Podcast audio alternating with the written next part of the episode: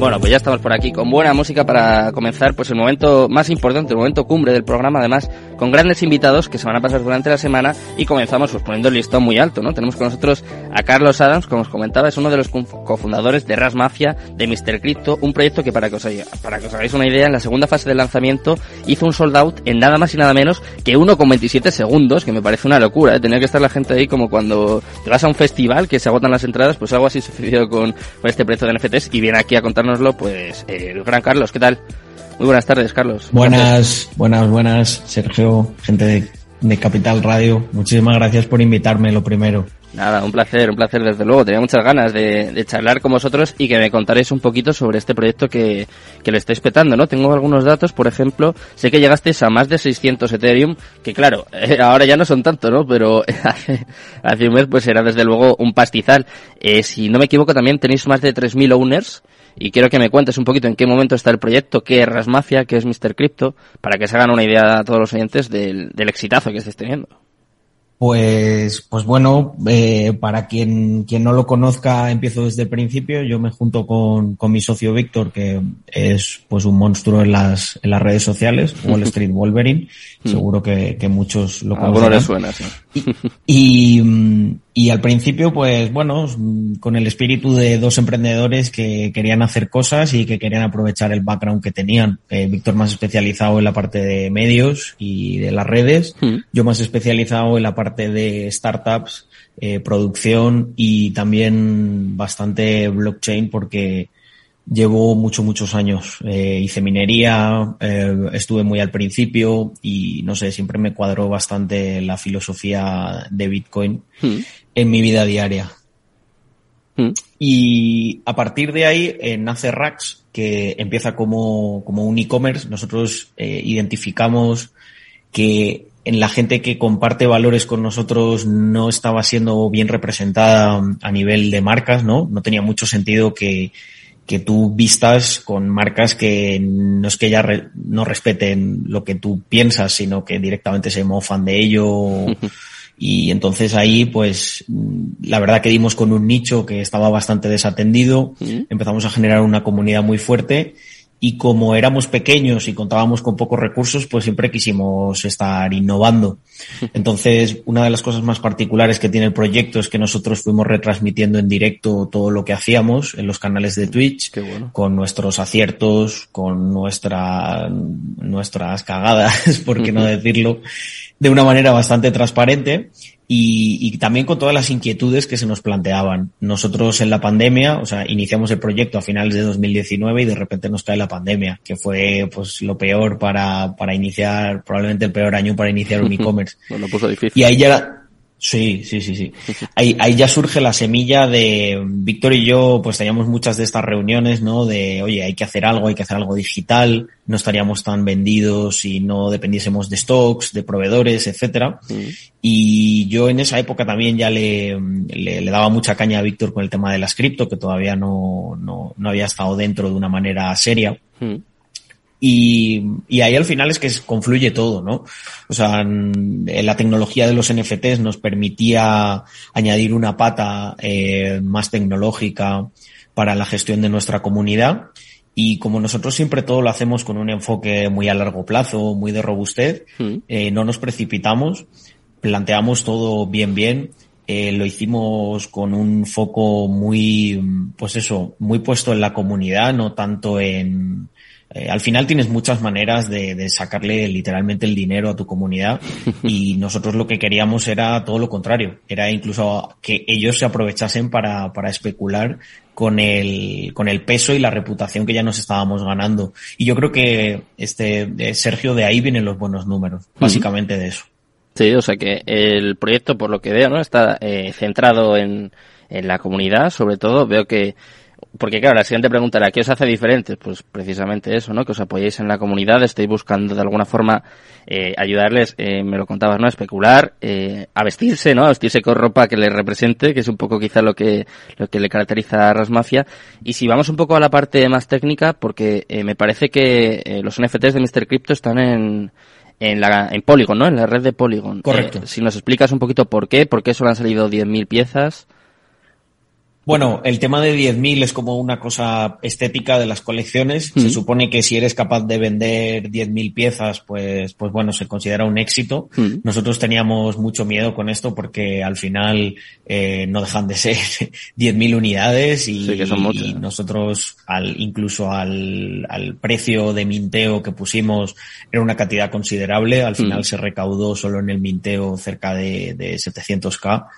Y bueno, al, pre, al precio de en aquel momento, porque ahora pues lógicamente está, está más bajo el mercado. Hmm. Pero bueno, nosotros como tenemos ese, ese enfoque, o sea, dábamos por hecho que de ese punto podíamos ir para arriba o de ese punto podíamos ir para abajo. Hace nada hicimos algo que, bueno, nada como eh, anoche, literalmente de lo que estamos muy orgullosos, que es pasar una votación a través de la DAO. La gente hmm. que tenía un Mr. Crypto podía votar si rebalanceábamos el Treasury.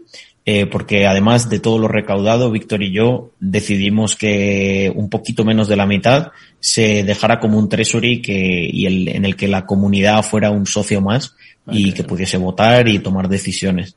Entonces ahora estamos muy enfocados a el tema de utilidad, ¿no? Tenemos un montón de partners que estamos consiguiendo con el peso de, de la propia comunidad alcanzar muy buenos acuerdos, eh, especialmente en el mundo de la noche, porque curiosamente es algo que, que, nos pidieron, no estaba ni en el roadmap, pero parece que después de dos años de pandemia, pues los chicos tienen ganas de, de aliviar y, y ahí estamos. incluso, ¿no? Como, como partner, me parece que he llegado ahí a, a investigar. Sí, tenemos, tenemos varias. Eh, estamos cerrando todavía, bueno, en Barcelona, cerca de Barcelona tenemos una fiesta de Pachá que se llama Vibra.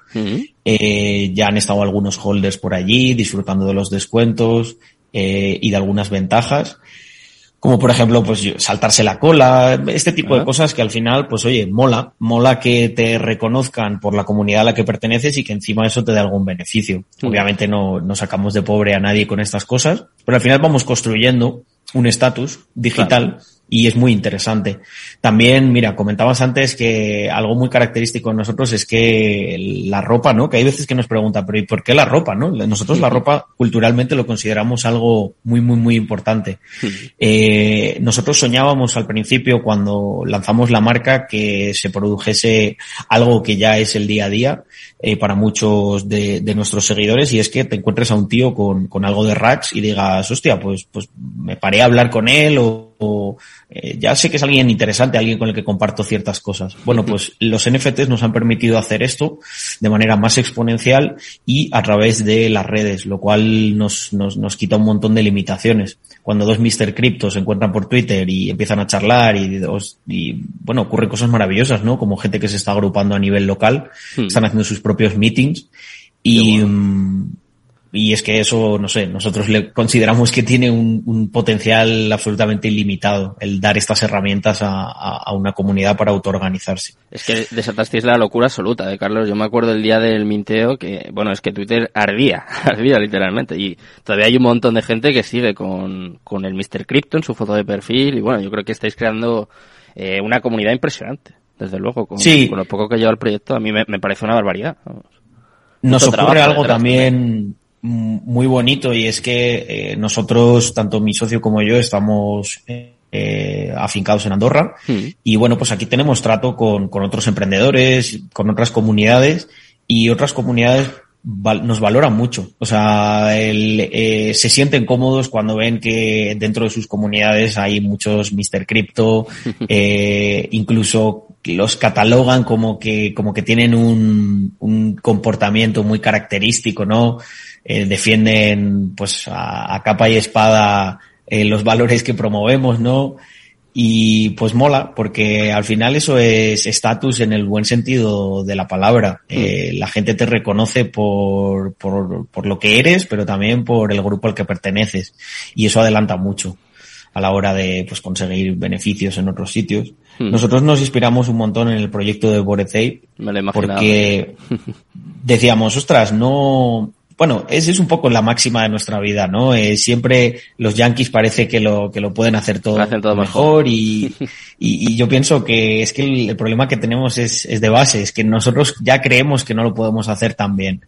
Mucha gente también nos decía, ¿por qué en Polygon si las colecciones grandes están en Ethereum? Bueno, mm. pues porque Polygon nos da eh, a nivel técnico muchas ventajas para desarrollar, tiene unos eh, gas fees mucho más bajos, lo que nos permitía que el minteo fuera asequible para toda, toda nuestra base de, de usuarios, nuestra comunidad. Mm.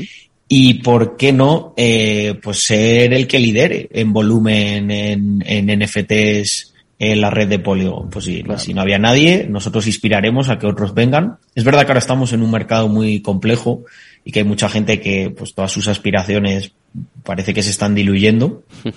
Pero bueno, un motivo más para invitarles a que se unan a nuestra comunidad y vean cómo en nuestra comunidad está todo el mundo muy tranquilo, porque tenemos ese enfoque a largo plazo, siempre hemos fomentado que la gente tenga, tenga liquidez, tenga sus fuentes de ingresos, hmm. eh, no el típico perfil de, bueno, entre comillas, eh, cripto bro, que, cree que por meter 200 euros ya se va a forrar o a ser inversor. me, cuesta poner a mí, me costaría a mí definirme como inversor de criptomonedas y, y, llevo prácticamente nueve años desde que compré la primera. Entonces no tiene mucho sentido, ¿no? Esas falsas eh, aspiraciones que, que, que, crean pues otro tipo de, no sé, de que a lo mejor creadores de contenido que no han vivido pues estos tiempos duros que ahora ya eh, está claro que, no, que nos va a tocar ya nos pechungar con ello. Y de, cara al futuro, Carlos, eh, ¿qué os falta? Por ejemplo, eh, no sé, tenéis pensado sacar vuestro propio token, eh, desarrollar algo en Web3, en Web5, ¿no? Si al final Jack Dorsey se, se, pone, se pone en eso. Cuéntame, ¿qué, ¿qué os falta si por añadir al proyecto? Pues, pues mira, está, está ocurriendo algo muy, muy divertido y es que nosotros teníamos una especie de roadmap hmm. que pensábamos seguir, pero lo que nos ocurre es que nos hemos dado cuenta y especialmente en estos momentos es mucho más óptimo ser reactivo hmm. eh, a, la, a lo que pide o a lo que necesita la comunidad. Entonces hay, pues hay muchos desarrollos, por ejemplo, todo lo orientado, estamos con una, una eh, web app que ya está funcional, los holders se pueden loguear con su Mr. Crypto y acceder a las ventajas de, de, los partners. Entonces, pues esto está genial porque al final nosotros ya le damos esa utilidad al NFT, o sea, te vale literalmente como, como llave para acceder a, a ciertos beneficios. Hmm. Y estamos trabajando también en la versión móvil de esta, de esta app para que eh, la vamos a dar en abierto además y que la gente pueda organizar sus propios eventos y validar in situ quién tiene un Mr. Crypto y quién no, o qué rareza tiene, etcétera. Hmm. Entonces, eh, nosotros el, foco a nivel de, equipo lo tenemos en potenciar todas estas cosas que vemos que tienen gran exponencialidad en la comunidad. Por ejemplo, también el marketplace. Hay mucha gente, nosotros hemos dado los derechos de propiedad intelectual de cada Mr. Crypto mm. y hay gente que, que, está utilizando su Mr. Crypto para mm, incluso desarrollo de, de sus propios productos. Ah, Esto lo queremos potenciar, pero con una mecánica muy interesante. Como tenemos el Treasury, eh, nosotros lo que queremos hacer es que, bueno, al final nos comportemos como una especie de empresa. Ah, como un el Treasury, algo así, como una lanzadera. Correcto, correcto. Eh, el Treasury no tiene que estar para, para gastarlo y ya está, sino para invertirlo. Eh, gastar eso en cosas que vaya a producir más. Mm. Y ahí vemos el potencial en, en, la comunidad, ¿no? Pues financiar desarrollos de producto, eh, tener un marketplace en el que la gente pueda dar sus propios servicios y que una parte de lo que se comisione vaya directamente al Treasury. Entonces al final lo que creas ahí es loop en el que todos los incentivos están alineados dentro de la comunidad y se dan esos servicios, se beneficia a la propia comunidad por el porcentaje que se queda el Treasury, el Treasury crece y si el Treasury crece, pues nosotros ganamos peso específico como, como comunidad que, que cada vez acumula más capital. Hmm. Y eh, bueno, nos quedan un par de minutitos todavía. Te lo voy a poner muy difícil, Carlos, porque claro, ya sabes, eh, estamos viviendo un día muy complicado para el mercado cripto. Eh, me comentabas que hace nueve años que compraste tu primera criptomoneda, o sea, me imagino que claro, tú ya estás curtido, ¿no? En estas lides, pero seguro que hay muchos oyentes, incluso gente de vuestra comunidad, pues que lleva poquito y que hoy está, está asustada, ¿no? Igual, como siempre dice Wall Street Wolverine, ¿no? Igual eh, piensan ahora qué van a hacer con la pensión de su abuela, ¿no? Que está invertida con el dinero de sus hijos. Eh, a poner un poco de, calma, un poco de, tranquilidad. Quiero saber tu visión del mercado y sobre todo un consejo para la gente sí que lleve poco y que esté asustada en días como el de hoy. Bueno, yo siempre digo que mm, eh, mucha gente me pregunta, me pregunta esto porque además me ven especialmente tranquilo en, momentos adversos y yo siempre digo que hay, hay un truco que funciona y que además se puede extrapolar a muchos ámbitos de la vida, no solamente a la inversión y es ponte, ponte en una posición en la que no sufras. La gente que tiene miedo es porque está en una posición, el, el miedo es un acto eh, que vale, puede ser en algunos casos irracional, pero nace de los mecanismos de supervivencia eh, que nos han permitido estar eh, a día de hoy aquí. Y hay que tener muy presente esto. ¿Por qué? Porque al final eh, la persona que tiene miedo es porque probablemente eh, Sergio se haya puesto en una situación complicada, una situación en la que sabe que va a necesitar ese dinero en un corto o medio plazo y no puede permitirse que ese dinero cada vez valga menos. Entonces, yo lo que recomiendo es pues un arsenal de, eh, de recursos que, que te impiden llegar a esa situación. Uno mm. es el manejo de la liquidez he dado mucha caña en Twitter con esto, ¿no? En el bull me venían muchas personas diciendo que no, que él iba a ahorrar todo en Bitcoin, eh, lógicamente por codicia, por querer multiplicarlo, y yo les decía, siempre tienes que tener una parte de liquidez, siempre tienes que tener un curro. Yo sé que no es el consejo de inversor que verán en las redes eh, más típico, que te diga que te busques un curro, te dicen normalmente lo contrario, tener un curro es de pringao, tú lo que tienes que ser es, es un inversor y ser millonario y bla, bla, bla. Y yo al final con los años lo que he visto que funciona es eh, consolidar, eh, ser robusto. Hmm. en todo lo que haces. Y para ello, pues te viene muy bien tener siempre un poquito de ahorro, esa liquidez que comentábamos al principio, hmm. tener un curro o varios, o, tener un curro y además iniciar una pequeña startup, algo que te brinde un poquito más de liquidez. Y entonces ahí te pones en una situación en la que puedes estar muy tranquilo. Y de hecho, en nuestra comunidad eh, se ve mucho eso, ¿no? Tenemos un pues meme que es CurroCoin, holdea CurroCoin, y todos están muy contentos porque ven que, que el mercado, pues, la gente anda como pollo sin cabeza pues y Carlos, tiene su curro, si tiene su liquidez. Si me permite, nos vamos a despedir con esta reflexión. Muchísimas gracias por haber estado esta tarde con nosotros. Un placer. Gracias. Bueno, os dejo ya con Mercado Abierto, con Rocío Arbiza y todo su equipo. Muchas gracias, muy buenas tardes y Cripto Capital, tu demon.